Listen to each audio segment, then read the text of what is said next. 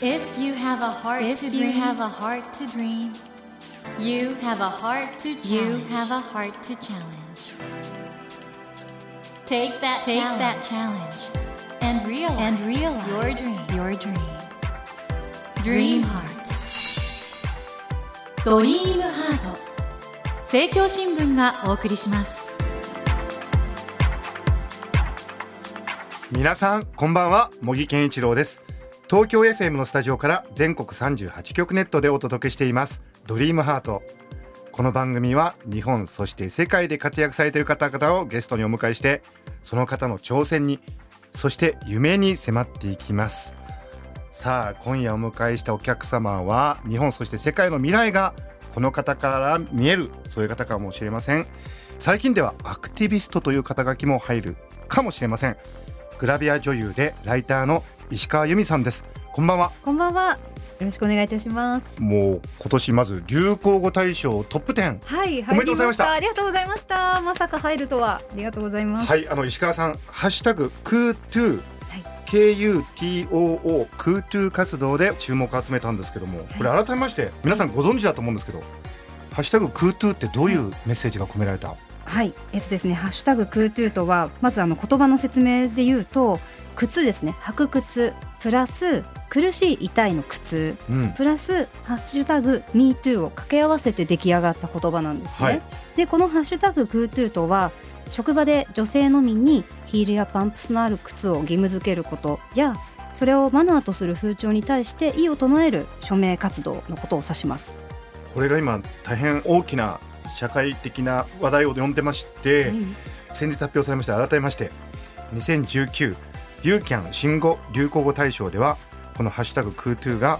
トップ10に入ったということであの当日ねコメントも出されてて大変良かったですねあのありがとうございます。めっちゃ練習しました。直前に。ですね、はいでも女優というか俳優だから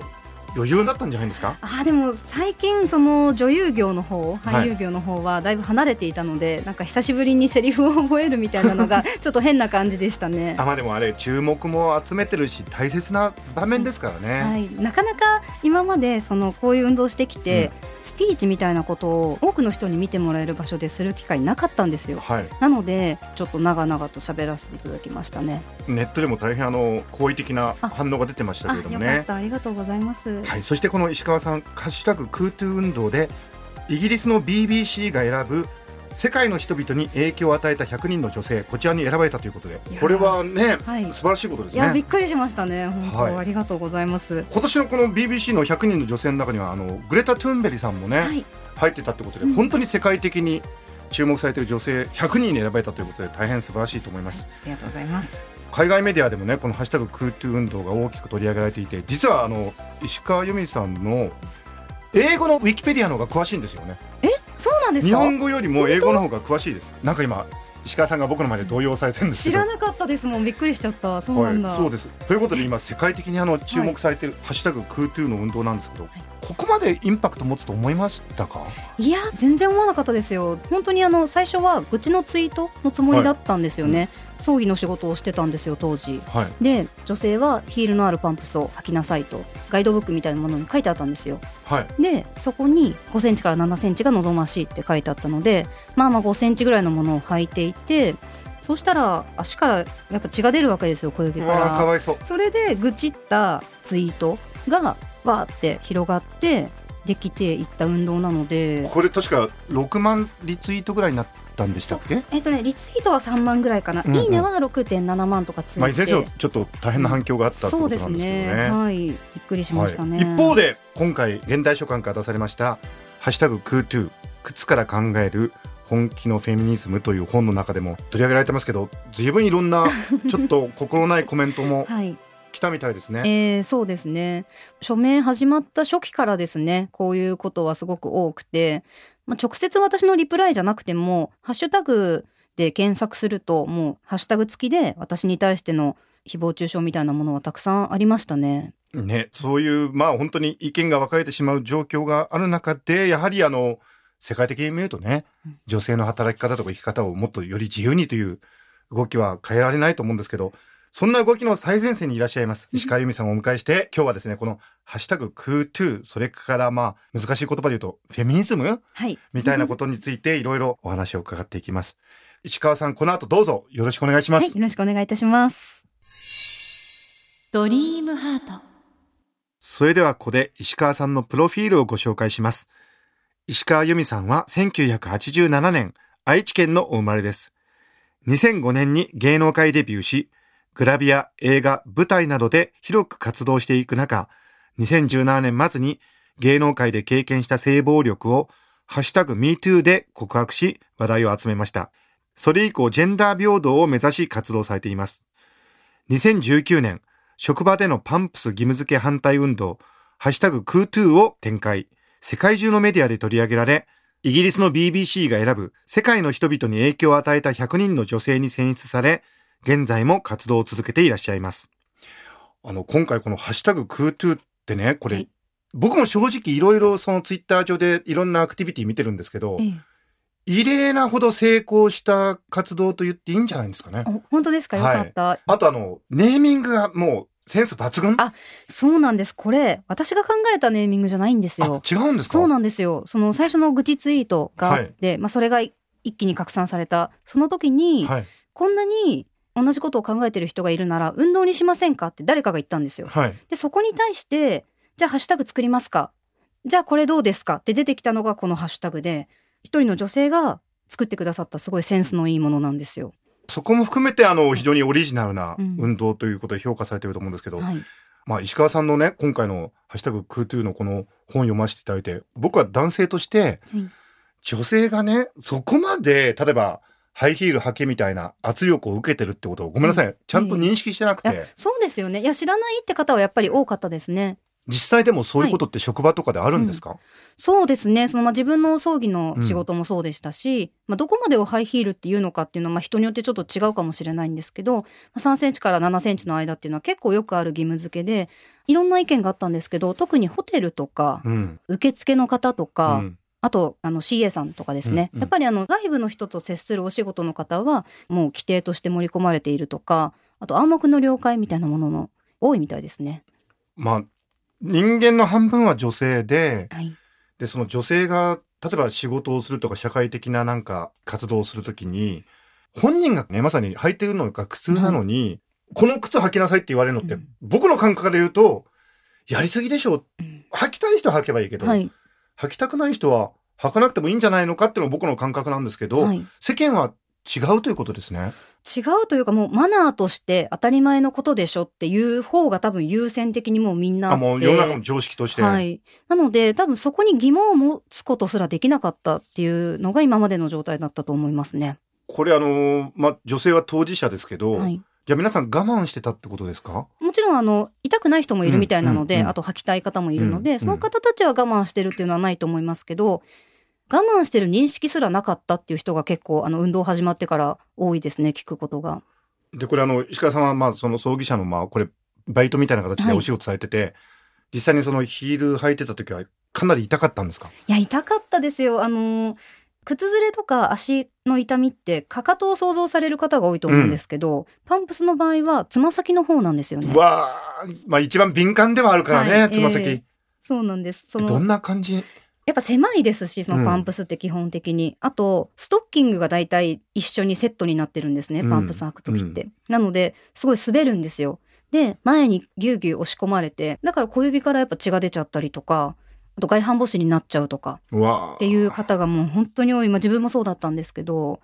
痛いです本当に。これあの今ね職場の環境とか、まあ、健康で心の無理がないように働けることを考えるってのはこれ時代の流れだと思うんですけど、はい、そんな中でねそういう辛い思いを一部の人にえー。強制してるってのはどうなんですかね、そうですよね。こうやってあの問題が可視化されたならばやっぱり解決していかなきゃいけないことだと思うのでそこなんとかなんないかなって思って活動してますね。これあのイギリスでも似たようなことがあったんですそうですねそうみたいですね。これ2015年だったと思うんですけどそのイギリスで受付の仕事をされていた女性が、はいまあ、ハイヒールを履くように義務付けられていたと仕事にね履くような靴じゃないじゃないですか。なのでこの女性は履かずに行ったらしいんですよ。そしたらもうクビになってしまった。っていう事件がありましてそこでその女性はこれは性差別の問題だっていうことで署名活動を始めてそしたら3日で15万とか集まったんですってでもすぐに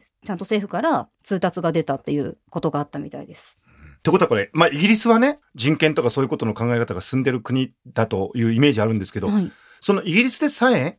何年か前までは女性がそういうことを強制される環境もあったということでそうみたたいですね。だ世界は急速に変わってるってことなんですね。そうですね。そのイギリスはただもともと法律でダメってなってたんですって女性とあ男性。なってたんですか？そうなってたけどまだ実はそういう職場があったっていうことらしいんですよ。なるほど、うん。まあ日本は法律ないんですよねそのハイヒールを履くことを強制することをうん。ダメですよっていう法律は今のとこはないんですね。はい、服装を男女で分けることを禁止する法律がないみたいですね今のところ。これでもねそれこそ今 LGBTQ のようにはいジェンダーだって生物的には女性だけど、は心は男性って方もいらっしゃいますもんね。そうなんですよね。やっぱそういう方も自分は女性じゃないのにスカートを履かなきゃいけないとかヒールを履かなきゃいけないっていうその女性らしさを一方的に押し付けられることに苦しんでいる人っていうのは多いみたいですしあとそもそも女性であってもヒールやパンプスとかスカートを履きたくない女性っていうのもいるわけで、まあもちろんそうですね。そうなんですよそこもやっぱり性別で分けるんじゃなくてもう個にして考えてもらいたいなって思いますね。男性でもスカート履きたい人いますからね。そうなんですよ男性だからこう女性だからこうっていう時代ではない気がするんですけど、はいまあでも実際にこの「ハッシュタグクートゥーの問題提起なんですけど、はいまあ一つのやり方としてその署名サイト change.org でこの署名をもう呼びかけたところ2万の署名が集まったはいそれ厚生労働省にそれを提出されたってことなんですけども、はいこれ反響大きかったですねそうですね。うん2、3ヶ月かな。で集まったのかな。本当にでもそういう意味においては日本の意識が変わるきっかけになったなと思うんですけども、はい。まあだけどちょっといろんなレッスンも来たとはい。ラジオと言っていいのかないわゆる クソリップってやつですか？そうですね。クソリプ、まあクソツイート、まあどっちもありますが。今回ですね「ハッシュタグ KuToo」この現代書館から出された石川優実さんの本なんですけどもはい。そこの部分が実は僕読んでて面白かったですね。あ、本当ですか？面白かったですか？はい。あ、よかった。ありがとてとうございます。もとても面白かったです。脳科学者としてはあの、はいこのいろいろ反論のリプライをされている方々がこれ我々認知的失敗って言うんですけど cogni はあ cognitive failure って言ってはい。読解力がちょっと足りなかったり、え問題を違う形で解釈しちゃったりとか全然違う論点を持ち出したりとか、要するにまああんまり適切じゃないうん。ことを言われてるというのが、脳科学者としてあ人間ってこうやって失敗するんだ、う。ーん。これはねこういうのは実は人工知能の研究にも貢献するかもしれません。人間はこういうミスをするっていう。まあそれはさておきあの、はい。この「ハッシュタグクートゥー」大変あの面白い本なんですけどこの表紙がめっちゃかっこいいですよね。あ本当ですか？さすがグラビア女優。あ、いやいや、ありがとうございます。これ面白いですよね。石川さんがフラットなはい。あの、今もスニーカー？いや、あの、革靴なんですよ。今も履いてるんですけど。今も履いてる。これ、実は自分でプロデュースしたやつなんです。そうなんだ。そう。女性のフォーマルシューズってパンプスしか売ってなかったりしたんですよ。で、この方って男性だったら全然あるじゃないですか。ありますねけど女性サイズのものがあんまりなくて、ああ、それをプロデュースされたんですね、そう。なんです。それを履いて撮影させてもらってます。で、石川さんの背後に、はいなんと、ハイヒールを履いてはいる男性が立ってると。そうなんですよ。面白いですね。はい。これ、どっちが仕事しづらいかってもう 一目瞭然じゃないですか？だから男性が履いてると、うんあ、これないなって思うのに、はい。なんで女性には履けって言うのかっていうね。そうなんですよ。それをやっぱ伝えたくて、もう逆にすることによって、このおかしなことを伝えるっていうテーマで撮りましたね。この本は僕、第2部っていうか真ん中のあの、クソリプというかいろんなレッスンについて、あの、石川さんが反論なさってるところがもう、胸熱でした。いや、ありがとうございます。ぜひいろんな方に読んでもらいたこいなと。こだけでも皆さん読む価値ありますよ。ありがとうっていうか、あの、ございます。本屋で立ち読みしちゃダメですからね。ぜひ買っていただけたら嬉しい。あの、というのは、今いろんな方がね、やっぱりネットで何か問題提起すると、はい。こういう炎上を経験されてると思うんで、はい。ちょっと胸がスカッとする。なんかかっこいい。本当ですか、ええ結構なんかアンチみたいな人にいちいち相手にしてると、いやなんかそんなの相手にしてんなよみたいなこと言われるんですけど、いや私は結構こういうのに苦しめられてる有名人の人っていると思っていて、まあねうん。有名人も人間だし、うん言われたら嫌な思いをするっていうのをちゃんと伝えたいなと思って、こうやってやってるっていうのはありますね。いや、でもこれはそういう意味で言うと、価値のあるはい。本だなと思いますけどありねが。とうございます。このメンタルの強さっていうのはね、どっから来たんですか？メンタル強いかな。でも一回やっぱ受けた時にそのそういう言葉を傷つきはしますよ、うん。うん。一旦。けど言い返さない方が私は辛いので、うん。言い返すことによってなんとか保つっていうのはあるかもしれないですね。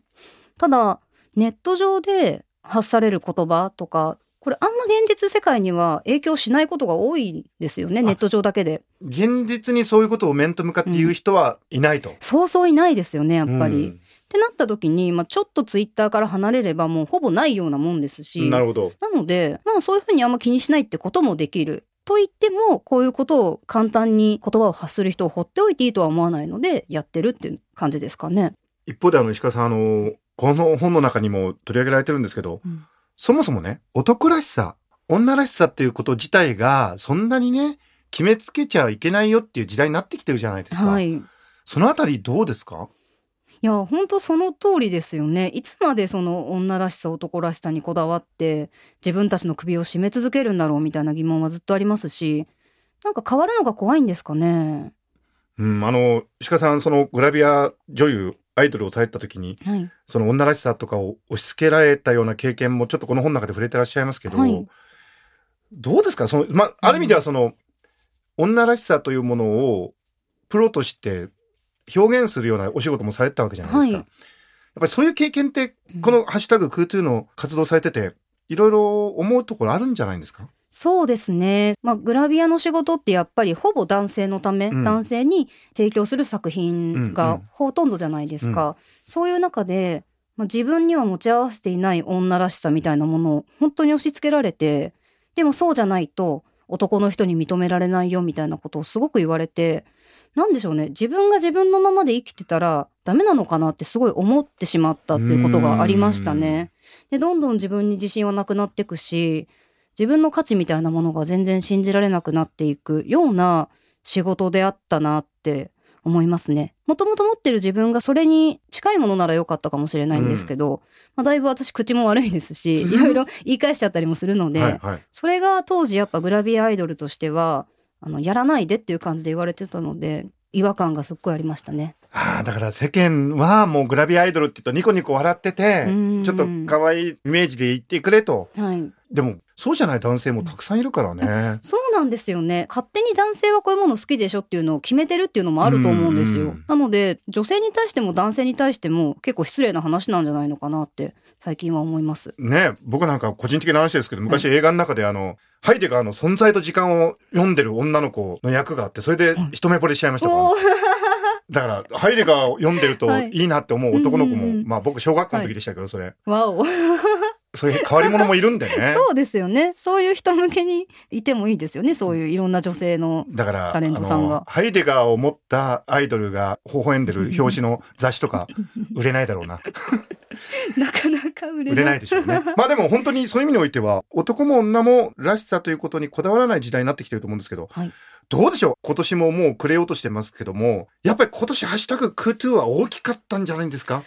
大きかったですかね。自分の中ではやっぱすごく大きかったですね。ここまで広がったし、まあ少しずつその社会が動いてるな、みたいなのは感じられるので、まあこうやって実際番組に呼んでいただいたりとかっていうのも出てきましたし、世間的にどうなんだろうっていうのは自分の感覚ではちょっとまだね、わかんないみたいなのがありいやます。、これがなんかひょっとしたらもう、何とか元年と歴史で書かれるかもしれないですよ。だってこんなに、ある意味じゃ分かりやすい問題じゃないですか。はい。靴が痛い苦痛であるっていうのはね。うんでもそこからの問題の広がりがはい。大きいですよね。そうですかね。うんうんうん。まあ、いろんな問題が本当に含まれてますもんね。労働と健康と差別の問題、ジェンダーの問題っていうものが、まあ、いろんなことが入り組んだものだと思うので、広がりがあるんだなとは思ってます。ですので、あの、今回あの、石川さんが出された現代書簡のハッシュタグクートゥー、靴から考える本気のフェミニズム。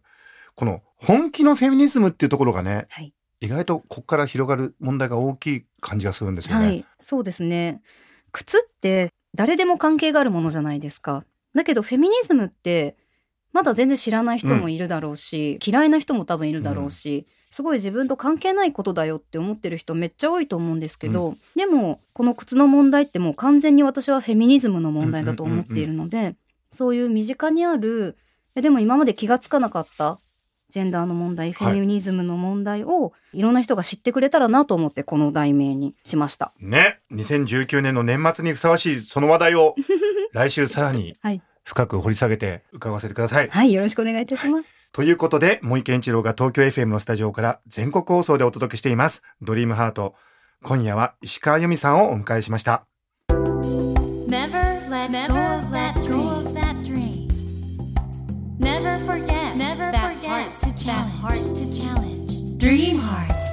茂木健一郎が東京 FM のスタジオから全国38局ネットでお届けしてきましたドリームハート。今夜はハッシュタグ空中活動で話題となっています。石川由美さんをお迎えしましたがいかがでしたでしょうか？この度発売されていますハッシュタグ空中靴から考える本気のフェミニズム。こちらですねもちろんあのパンプスの問題を社会的に考えるっていう意味でも意義のある本なんですが一冊の本として面白いんですよ。皆さん。僕あの読み始めて一気に最後まで読んじゃいました。ですからあの今回のねこの「ハッシュタグ空中」の活動に興味のある方はもちろんなんですけども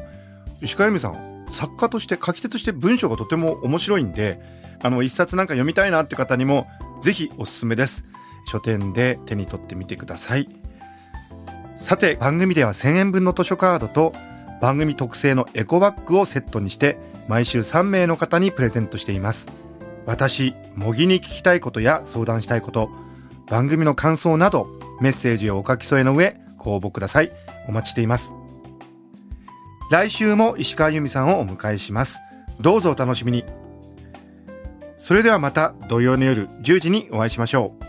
ドリームハートお相手は森健長でした。ドリームハート。政教新聞がお送りしました。